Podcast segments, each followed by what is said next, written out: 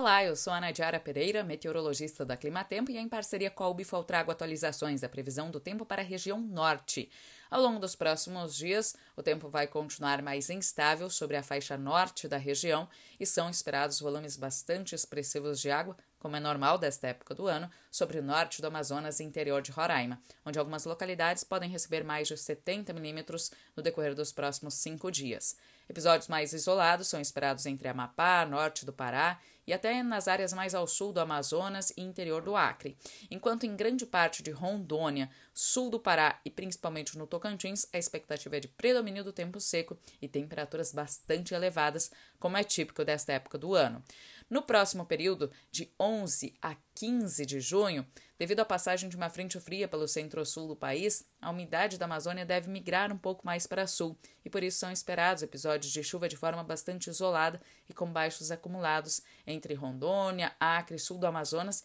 e até mesmo nas áreas mais ao sul do Pará. Mas por enquanto, os episódios mais intensos de chuva vão continuar concentrados entre o norte do Amazonas e interior de Roraima, onde pode chover mais de 100 milímetros em um período de cinco dias. Quanto às temperaturas, o calor vai continuar predominando durante as tardes sobre a maior parte da região. Mas sobre as áreas mais ao sul da região norte, após a passagem da frente fria sobre o centro-sul do país, teremos o avanço de uma massa de ar frio que deve impactar as temperaturas até mesmo nas áreas mais ao sul da região norte. Áreas entre Acre e Rondônia devem receber o fenômeno chamado como friagem. As temperaturas devem diminuir, especialmente no início da segunda quinzena do mês de junho.